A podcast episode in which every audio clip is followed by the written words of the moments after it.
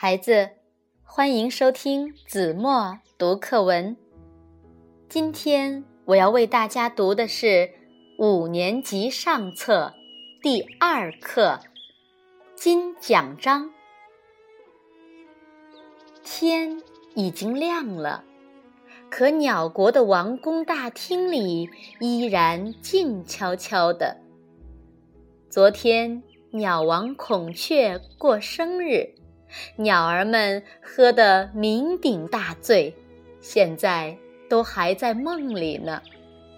只有乌鸦不声不响地在收拾着大家吃剩的残渣碎屑。太阳出来了，鸟儿们纷纷醒了。突然，鸽子风尘仆仆地从外面飞了进来。雪白的衣服上沾了不少灰尘，大家的目光不由自主地投向了鸽子。鸽子跑到鸟王面前，气喘吁吁地说：“大，大王，好消息！地球环保组织要派使者到鸟国来，还要颁发一枚金奖章呢。”这个消息。太令人惊喜了，大家都欢呼起来。能得到地球环境保护组织颁发的奖章，该是多么荣耀啊！喜鹊清了清嗓子，大声说：“恭喜大王！”是啊，金奖章非大王莫属。大伙儿。异口同声地说：“鸟王得意地扬扬脖子，好像脖子上已经挂上了金奖章。人类给鸟国颁发奖章，当然只有鸟王才配获得。”鸽子摇摇头说：“不，不是颁发给大王的。”我听他们说，这次要把奖章颁发给一只对地球有功的鸟，我没顾得上打听，就急着回来报信了。黄莺一听，马上让开了，准是颁发给我的，我唱的歌最动听。百灵不服气了。唱的最动听的要数我。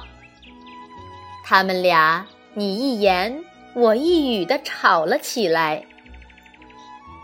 喜鹊平时总夸他俩歌声悦耳动听，这时却说：“歌唱的好有啥用？我天天向人类报喜讯，奖章当然是我的。”老鹰说。我看还是抢吧，谁抢到手就归谁。鸟儿们一扫平时彬彬有礼的斯文样子，吵吵闹闹，吹胡子瞪眼。鸟王看着他们，又伤心又失望，一时竟不知所措。突然。喜鹊大声说：“要是我得了奖章，就献给大王。”鸟王听了这句话，像喝了一杯甘露，精神一振，心想：“喜鹊真是忠心耿耿。”于是他连忙高声宣布：“我决定推荐喜鹊领金奖章。”鸟王一声大喊，大厅里立即安静了下来。等大伙儿回过神来，都不由得暗暗赞叹喜鹊的乖巧。隆隆隆，隆隆隆，天上传来直升飞机的轰鸣声，使者到了。只见他。捧着一个系着红绸带的盒子，健步走进大厅。那一定是装金奖章的盒子。鸟儿们的眼珠子都快飞出来了。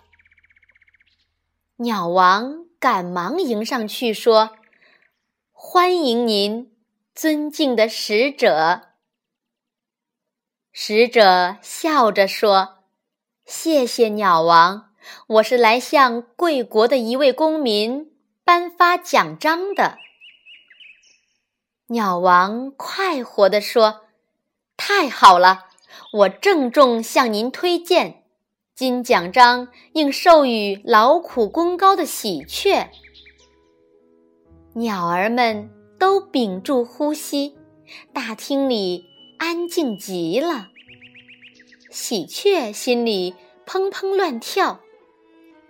金奖章就要挂在脖子上了，这多么值得自豪啊！更何况，这还是地球环保组织颁发给鸟国的第一枚奖章呢。使者笑了笑说：“谢谢您的推荐，不过。”这次的奖章获得者已经确定了，是我们组织调查后做出的决定。使者打开盒子，拿出奖章，大厅里顿时就像炸开了锅，鸟儿们叽叽喳喳的，个个伸长了脖子，盼望着使者把金灿灿的奖章挂到自己的脖子上。金奖章授予。使者清了清嗓子，大声宣布：“乌鸦！”乌鸦大吃一惊，抬起头来，使者已经走到他面前，把金奖章挂在了他的脖子上。乌鸦连忙说：“您大概弄错了。”我既不像黄莺和百灵那样会唱歌，又不像喜鹊那样会说好听的话，也不像老鹰那样有力气，我怎么可能得到奖章呢？使者说：“没错，你看，奖章上刻着‘地球的清道夫，乌鸦’。”大家知道吗？乌鸦每天把腐烂的动物尸肉、别人吃剩的残渣碎屑都收拾得干干净净，还默默地捕捉害虫。它对净化自然环境、防止疾病蔓延做出了特殊而重要的贡献。鸟儿们不再争了，大家。用敬佩的目光望着乌鸦，金光闪闪的奖章配上那身黑衣服，显得格外端庄、高雅。在大家的眼里，它一下子变得美丽起来。好了，孩子，感谢您收听子墨读课文，我们下期节目再见。